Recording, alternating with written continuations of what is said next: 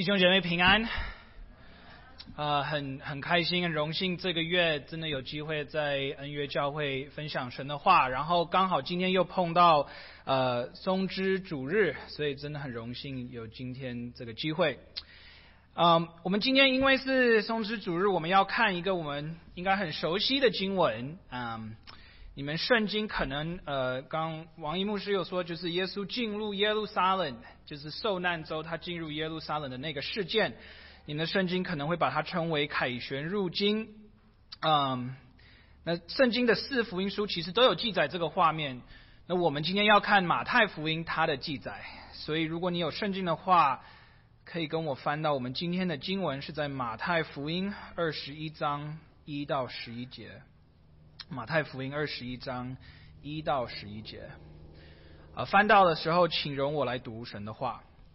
马太福音第二十一章第一节，耶稣和门徒将近耶路撒冷，到了伯法奇，在橄榄山那里，耶稣就打发两个门徒对他们说：“你们往对面村子里去，必看见一匹驴拴在那里，还有驴驹同在一处，你们解开，牵到我这里来。”若有人对你们说什么，你们就说主要用他，那人必立时让你们前来。这是成就，是要应验先知的话，说要对西安的居民说：看哪，你的王来到你这里，是温柔的，又骑着驴，就是驴，就是骑着驴驹子。门徒就照耶稣所吩咐的去行。牵了驴和驴驹来，把自己的衣服搭在上面，耶稣就骑上。众人多半把衣服铺在路上，还有人砍下树枝来铺在路上。前行后随的众人喊着说：“何塞纳归于大卫的子孙，奉主名来的是应当称颂的，高高在上何塞纳。”耶稣即进了耶路撒冷，何城都惊动了，说：“这是谁？”众人说：“这是加利利拿撒勒的先知耶稣。”这是神的话，我们一起做一个祷告。亲爱的天父，谢谢你在这个宗之主日，我们能够再一次看耶稣他凯旋入京这个事件。求你用这个事件，让我们更了解基督是谁，他为我们做了什么，而我们应当怎么活出你所要我们活出的生命。愿你的圣灵不只是帮助我们聆听你的话语，但也帮助我们相信而更爱我们的耶稣基督。奉主耶稣的名祷告，阿门。啊，不知道你们大家有没有亲自见过一个非常重要的人物？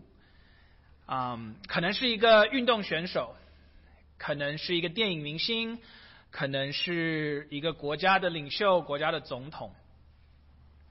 我大学的时候有一次，我们大学他举办了一个演唱会，然后他邀请了一个非常有名的歌手来我们的学校表演。啊，那个时候我记得我们在我们学校的体育体育馆里啊办演唱会的时候，当那个歌手进场的时候，哇，那个整个整个观众都非常的非常的嗯嗯。大叫啊，非常的感动啊，非常的呼唤，很多呼唤呐。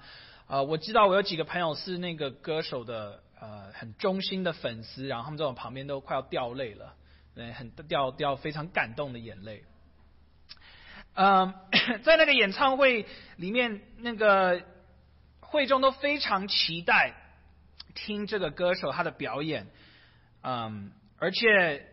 他们其实，我很多朋友有一点不敢相信我们的学校能够请到这个这个歌手，因为他那时候非常有名，呃，而且很难请到。那我记得我们演唱会结束以后，我有去，我有一些同学，他们有呃去帮学校帮忙办这个演唱会，去当义工。然后我后来就去跟他们聊，然后问他们说：“哎，你们跟这个歌手合作的？”嗯，感觉是如何？然后我很惊讶的是，发现他们告诉我说，在整个演唱会的每一个细节，其实都不是巧合，都是那个歌手精打细算来计划出来的。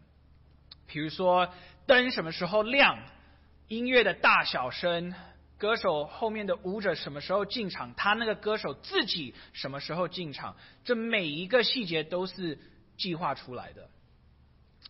而且我朋友告诉我，这个歌这位歌手他这么的仔细，是因为他其实想要想要表达他是什么样的一个歌手，他想要让惠州很明显的知道他是多么有创意，他是多么有才华，他要让会众知道他是一个独一无二的歌星。我们今天读的经文，耶稣进耶路撒冷的这个事件，其实也有一点点这样的感受。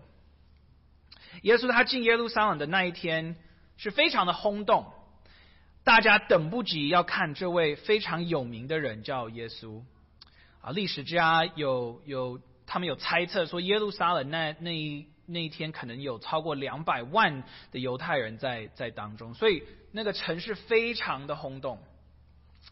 而耶稣他在他三年的事工，他名气开始越来越大，他不但教导了很多的真理。但是他也行了非常多的神迹。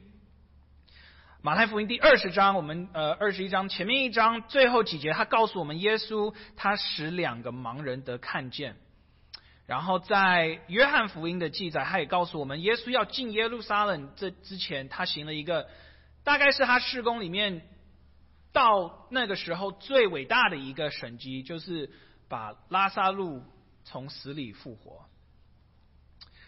所以大家都很想要见到这一位耶稣，都很想要知道这一位又有智慧又有能力的人到底是谁。然后大家看到他进耶路撒冷的时候，我们今天也看到马太福音也有记载，很多人欢呼，很多人大叫。我相信可能也有很多人，可能也有也有也有哭，流下很惊喜的眼泪。而且耶稣他进耶路撒冷的这个事件，他每一个细节，耶稣也都是精打细算计划出来的，没有一个细节是偶然的。就像我大学那位大学时候那位歌手那个歌星一样，耶稣刻意这样的进耶路撒冷是有原因的。耶稣要表达一个事实。他要告诉大家他是谁。从耶稣，嗯，他三年施工到从开始到现在到我们今天的经文，他都只有给一些提示，都只有给一些暗示，说他是谁。甚至有的时候，他还告诉人群说，他行完一个神迹，他还告诉人群说，不要告诉别人你看到这个是是什么神迹。他那时候。这样子说是因为他的时机还没到，但是现在耶稣准备好了，现在他的时刻到了，现在耶稣要告诉全部的人他是谁，而他来世上的目的是什么？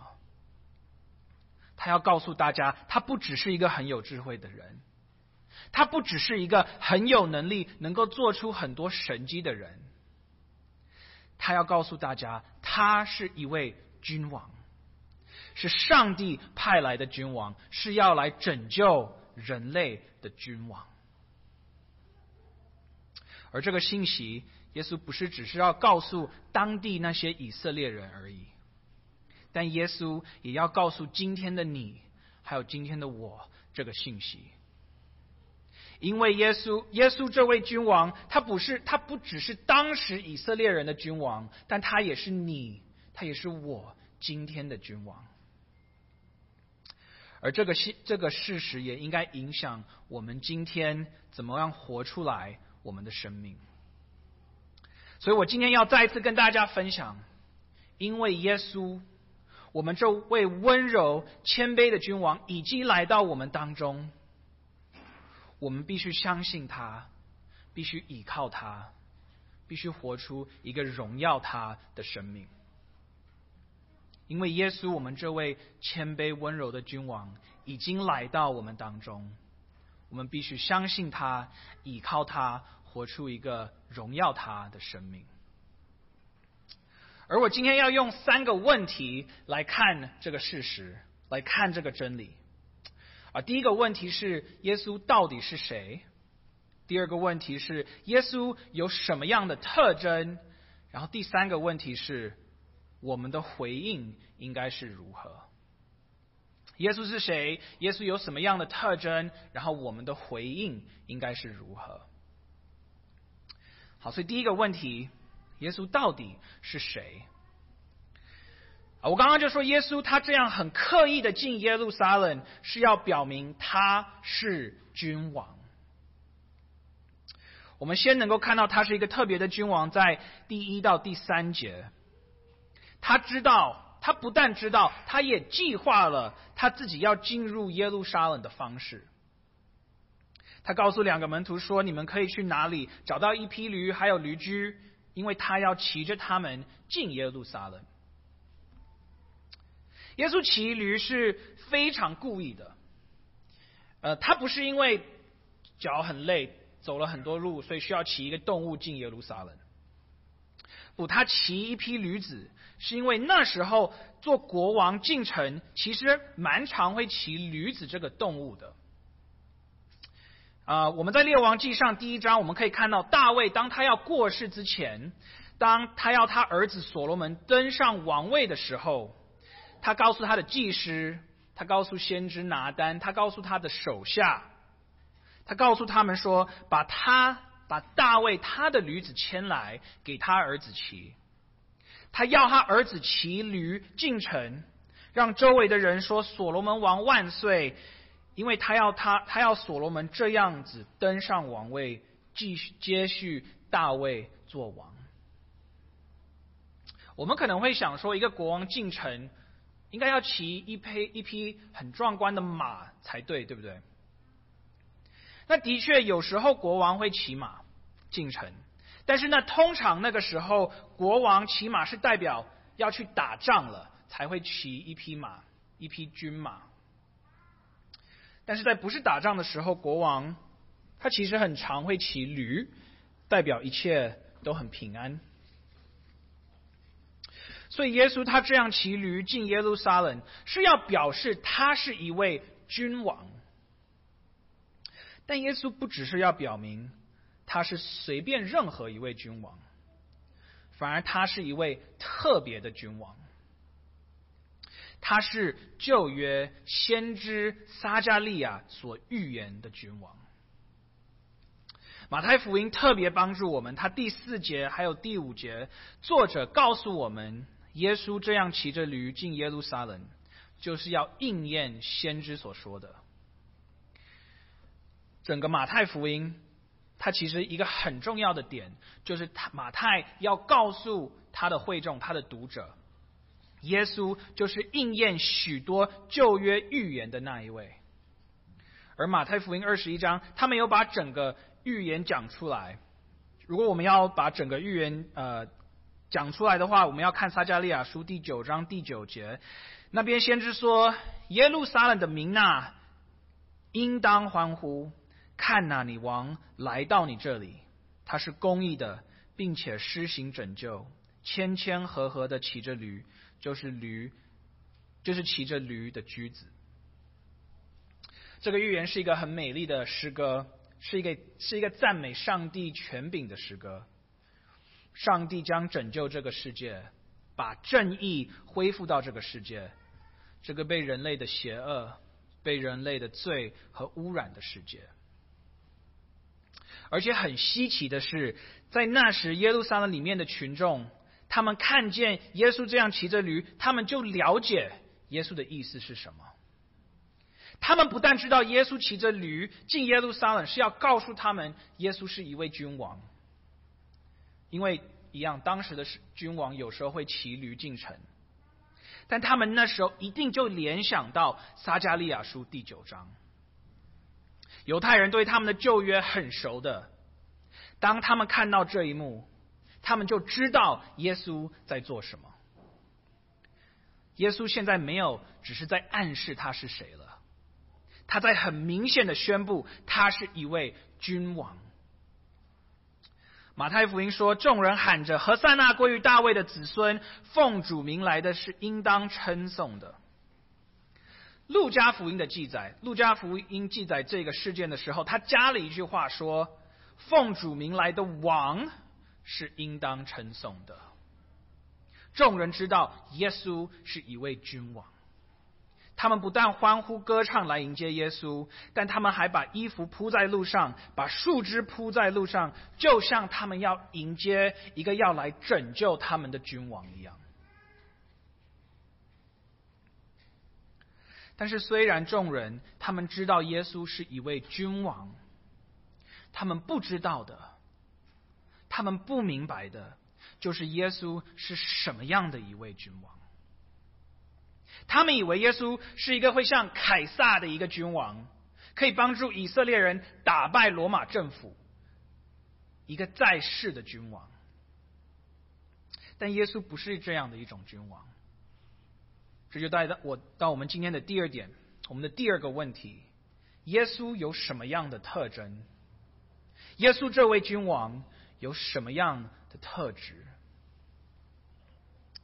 我们可以看马太福音，他其实告诉我们，耶稣这位君王有很多很多的特征，很多很多的特质。其实今天要要讲全部的话，其实讲不完的，所以我选了提出三个。第一个特征。耶稣他是一个能够被接近、能够被亲近的君王。通常一个君王进城的时候，就算是骑着驴进城的时候，会是非常慎重的，非常的辉煌。当所罗门王当他上王当上王位的时候，他进城时，众人都欢呼说：“所罗门王万岁！”但是《列王记》上他写着说，群众是在所罗门的后面跟着他的。这跟我们想象一个总统如果到一个城市里，他的待遇应该也是一样的，对不对？民众应该是不能接近总统的，总统一定会有很多的保镖来保护他。当时的国王要进一个城市，应该也是一样，民众是应该不能接近他，只能在后面跟着他的。但是你看耶稣进耶路撒冷的时候，民众跟他有什么样的互动？马太福音形容的情景，很像众人都拥挤上来，好像就在耶稣的旁边，他们能够把衣服跟树枝铺在地上。他们应该离耶稣是非常近的，而这跟耶稣在他世上的施工也是一样，不是吗？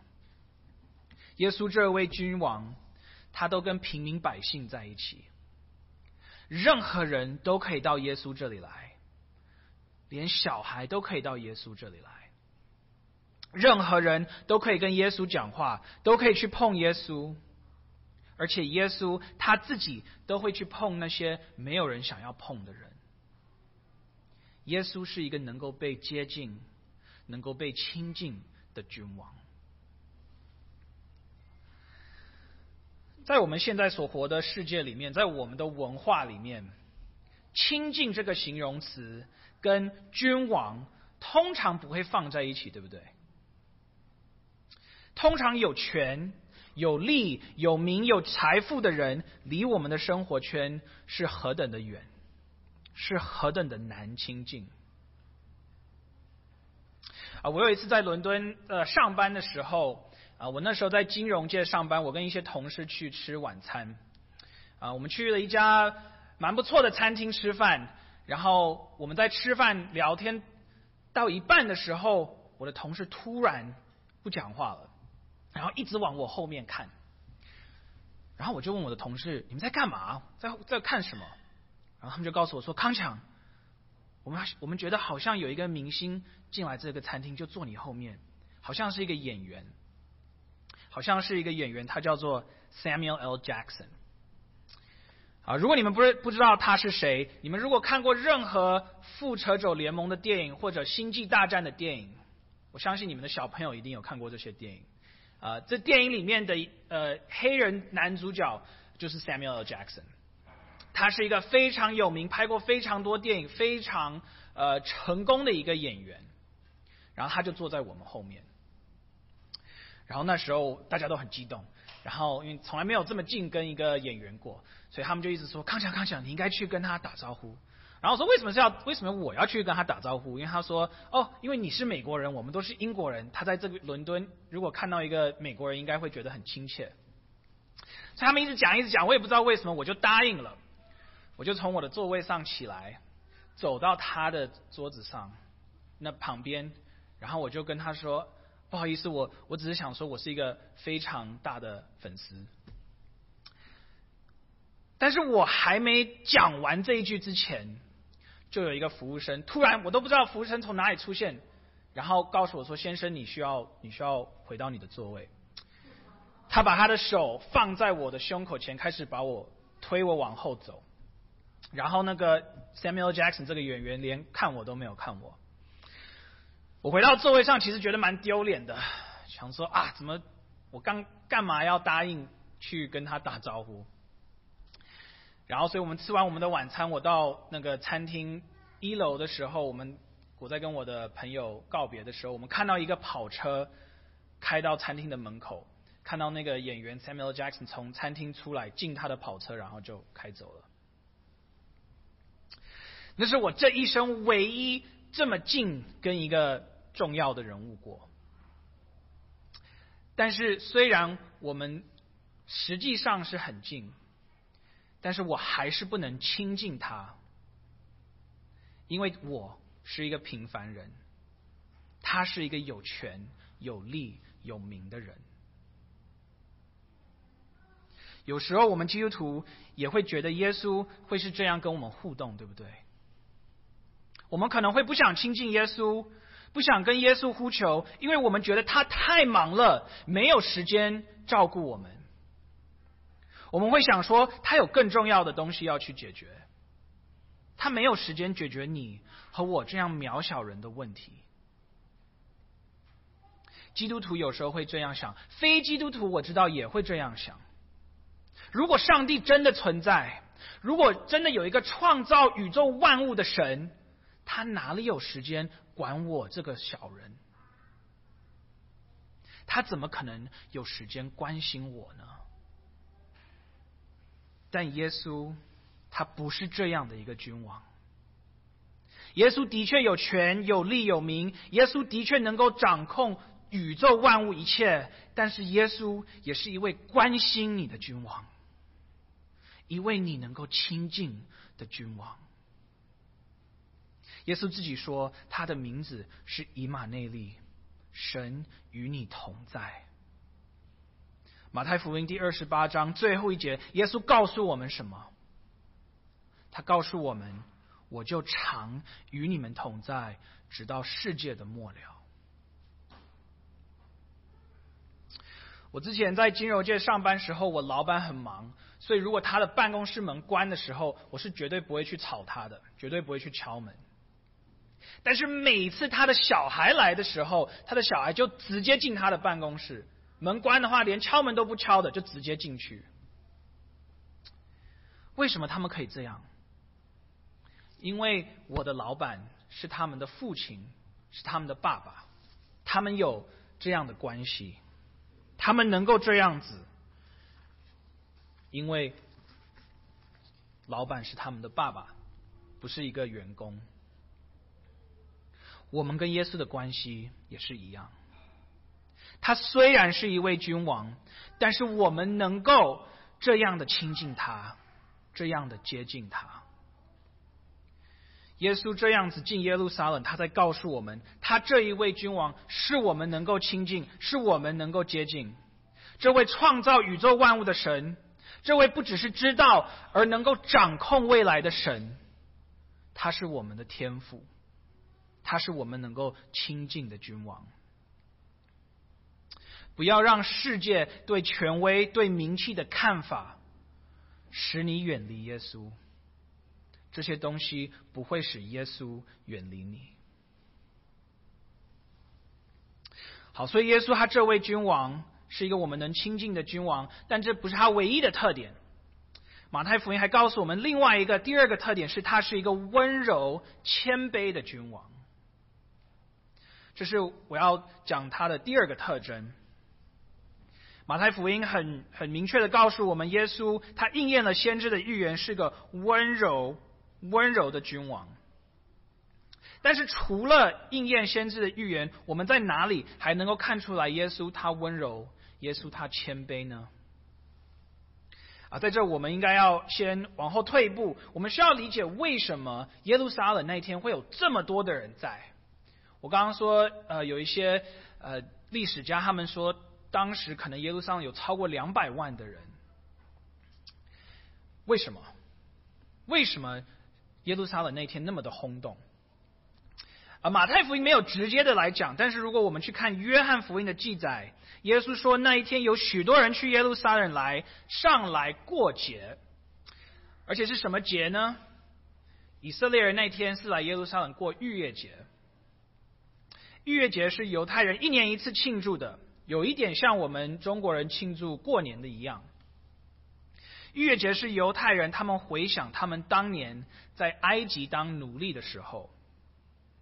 啊，他们当年在埃及要离开埃及之前，上帝在埃及降下了十个灾害，然后第十个灾害是灭长子的灾害。啊，在那一天晚上，上帝把埃及所有的长子、法老的长子、埃及奴隶的长子，甚至是牲畜一切牲畜的长子，全部都杀了。但是上帝没有把以色列人的长子杀了。因为他告诉以色列人，在他们的门上涂上羊的血，而当上帝的使者经过看到门上有血的时候，他就越过去了。这就是逾越节在庆祝的，而耶稣他选择在逾越节进入耶路撒冷，不是巧合的。在逾越节的时候，除了非常多的人。上耶路撒冷之外，有一些历史家也说，同时也有非常非常多的羊群也要进入耶路撒冷。这些羊就是为了要庆祝逾越节而被带来的，因为他们要被带到圣殿里被宰杀。所以耶稣他进耶路撒冷，除了被众人围绕以外，他也被很多羊群围绕。他在他在很多羊群的当中，而这也就是耶稣要暗示的：他这个君王是一个温柔又谦卑的君王，像这些温柔谦卑的羊一样，要被带到圣殿里被宰杀。耶稣在说：“我就是你们的羔羊。”这些逾越节要用的羊，是指向我这个羔羊。这些羊的血是不足够的，你们每一年都要这样子宰杀这些羊，他们是不能除罪的。只有我的血是足够的，只有我的，只有我为你们死才是足够的。你如果今天相信耶稣为了你死，你如果信靠耶稣在十字架上所为你留的保险，那你可以很肯定的知道，不管你犯了什么样的罪，无论你过去，无论你现今，无论你未来会犯什么样的罪，都不能阻都不能阻挡你跟神的关系，不能阻挡神对你的拯救，不能阻挡这带来带给你的喜乐，带给你的平安，带给你的盼望。耶稣的宝血遮盖了你的过去、你的现今，还有你的未来。因为耶稣他是你这谦卑温柔的君王，是为了你被宰的羔羊，你就再也不需要害怕上帝的审判了。耶稣承受了你应当承受的审判，他的宝血是为你留的。耶稣进耶路撒冷。城，他这个游行，其实就是耶稣他走向他自己的死刑，而他这样做，是为了你可以有永生的生命。所以耶稣他这个君王，他是一个我们能够亲近的，他是一个能够，他是一个温柔谦卑的，但他还有第三个特征。他是一个来寻找你的君王。通常，如果我们要去见一个有能力、一个有名气、一个有钱有财富的人，是我们要去找他。但是，我们福音的信息不是走这个轨道，反而是相反的。不是我们寻找到神，而是神来寻找到我们。你们看马太福音第二十一章，他第一节说是耶稣他进入耶路撒冷，第五节是耶稣这位君王来到你这里来。耶稣这样来到耶路撒冷，来到的这些人群当中，这一幕你看得到，你听得到福音的信息吗？我们基督教的信仰，我们传福音的好消息，不是一个你需要做什么才能够被得救的信仰。不是一个你需要做什么才会被上帝爱的信仰，不是一个你需要达到什么样的目标才能有资格找到上帝，而是上帝因为耶稣所为你做的来找你，来拯救你。如果你觉得，如果你现在头脑有一个疑问，说上帝怎么可能主动来拯救我？我是这么的肮脏，这么的不圣洁，你完全正确，你神学一百分，没有一个人能够达到上帝的目标，没有一个人有资格站在上帝的旁边，但这就是上帝奇妙的作为，他还是愿意来拯救你。耶稣这凯旋入京的这个事件，就在告诉我们。上帝是来找我们，是上帝来拯救我们的。上帝就是特别来寻找失败的人、受伤的人、不完美的人，这些知道他需要另外一个人的表现来遮盖他们自己生命的人。我们需要耶稣的圣洁，我们需要耶稣完美的生命，我们需要耶稣的血遮盖我们的罪恶。是耶稣来找我们，来拯救我们的，而我们只需要相信他，信靠他。这就带我到我们今天的第三点，我们的第三个问题：我们的回应应该是如何？马太福音第二十一章第十节说，很多人在耶路撒冷里面，他们看到耶稣这样。进来，他们都惊动了。然后他们问了问问了一个问题，说他是谁？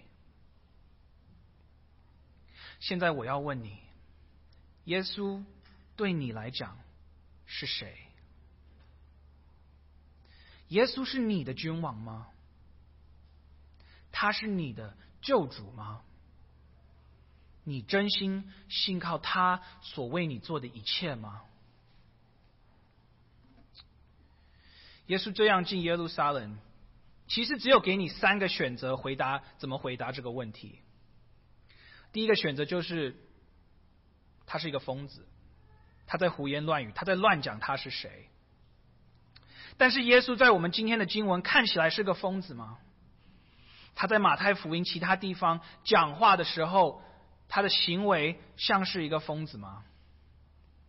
不，他不是一个疯子。他非常有理性，非常合理，头脑非常的清楚，所以他不是一个疯子。那第二个选择是什么？你第二个，他如果不是一个疯子，那他你有一个第二个选择是觉得说耶稣可能他是一个骗子，他骗大家说他是我们的君王，他是我们的救主。但如果耶稣是一个骗子，那他是全世界最厉害的一个骗子了。他不但骗了他的门徒。但他也骗了成千上万历史历代全部所信靠他的基督徒。但一样，我们要问：耶稣的表现像一个骗子吗？一个骗子会知道城里哪里有一批驴子，那个主人会让他们他的门徒把那个驴牵走吗？一个骗子会知道再过几天，这同样的群众会把他钉十字架？然后愿意，这还知道这个事实，还愿意进耶路撒冷，一个骗子会这样做吗？不，耶稣他不是一个骗子。那就只剩下第三个选择：耶稣真的是我们的君王，他真的是我们的救主。今天的经文很明显的告诉我们，耶稣不是在宣告自己只是一个好老师，他不只是在说自己是一个很有智慧的拉比。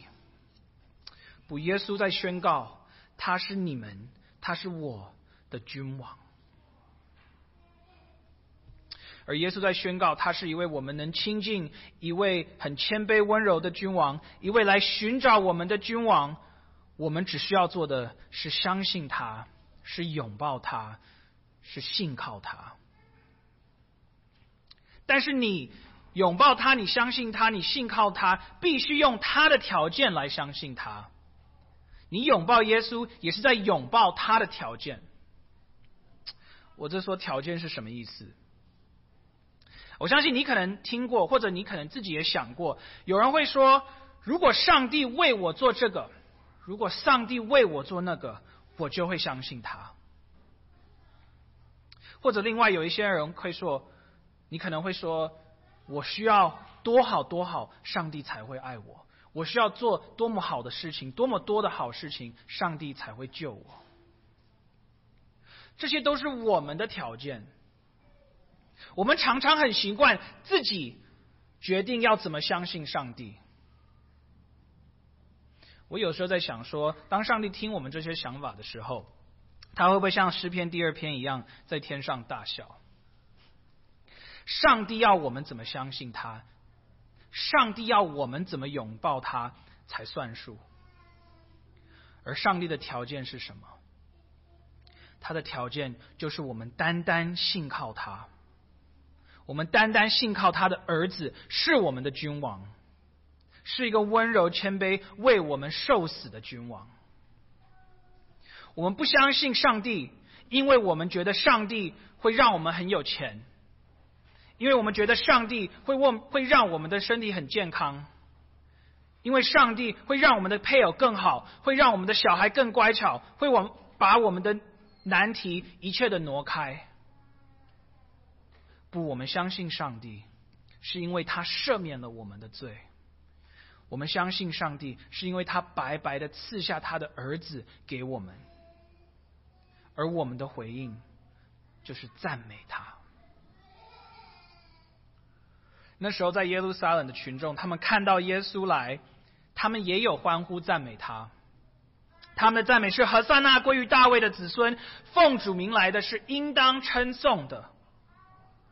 这些称颂是从诗篇一百一十八篇来的。我们今天崇拜，呃，一直在唱诗篇一百一十八篇。当时犹太人遇过逾越节的时候，他们应该也在唱这首诗篇。而且诗篇一百一十八篇第二十五还有二十六节，诗人说：“耶和华求你拯救，奉耶和华名来的是应当称颂的。”那时候以色列人他们这样子赞美耶稣。他们这样子赞美耶稣是非常好的，但是他们那时候还不知道故事的结局是什么。他们不知道再过几天耶稣就要被钉十字架了，他们不知道耶稣要从死里复活，而他们更不知道有一天耶稣还会再来。但是我们知道，而这也是我们的盼望。我们很期望耶稣再来的那一天，而且现圣经也有告诉我们那一天会长什么样子。在启示录第十九章，约翰形容耶稣再来的那一天，这是他这次他不是骑着驴了，这次他是骑一匹白马。然后那时众人的赞美会变成启示录第十九章第六节所说的“哈利路亚”，因为主我们的神全能者。做王了，我们要欢喜快乐，将荣耀归于他，因为羔羊婚娶的时候到了。这也应当是我们现在的赞美。我们希望耶稣赶快再来，把我们迎接到羔羊的婚宴。我们现在所活出来的生活，应该把荣耀归给他，我们的君王。所以弟兄姐妹，你接下来的礼拜，接下来的一个礼拜，你接下来的一个月，你接下来这一年，当你碰到困难的时候，当你面临艰难的时候，你要记住这一点。如果你现在是学生，然后你要准备一个很很难的考试；如果你现在在工作，你要面临一个很难搞的客户，你要面对一个很难很难搞的的的主管；如果你需要去医院听到医生告诉你不好的消息；如果你要面临任何困难的时候，你应该怎么办？你必须回到我们今天所看到的这个真理。你必须回到耶稣进耶路撒冷城所告诉我们的真理，他是我们的君王，他是我们温柔谦卑的君王，而且因为他这位君王来到我们这里了，我们就我们就知道，你们很熟海海德堡问答第一个问题，他的答案，你们要知道，我们无论是生是死，我们的身体灵魂不属于我们自己。乃是属于我信实的救主耶稣基督，他用宝血完全涂抹了我一切的罪恶，并且救赎我脱离魔鬼一切的权势。他保守我，若非天父允许，我的头发一根也不能掉下。他又叫万事互相效力，使我得救。因为你属于基督，他借着圣灵使你确实的知道你有永生。也使你从此以后甘心的乐意为他而活，弟兄姐妹，愿这个真理真的是你的回应，是你对我们耶稣君王的赞美。阿门。我们来祷告，亲爱的天父，谢谢你派你的儿子耶稣基督来做我们的君王，谢谢你，他是一位我们能亲近的君王。一位谦卑温柔的君王，一位来到我们当中的君王。谢谢你，我们知道我们耶稣君王的故事不是停留在他的死亡，但他有一天会再来做万王之王、万主之主，帮助我们记得这个真理，使我们能活出一个荣耀他的生活。而我们是奉主耶稣的名祷告，阿门。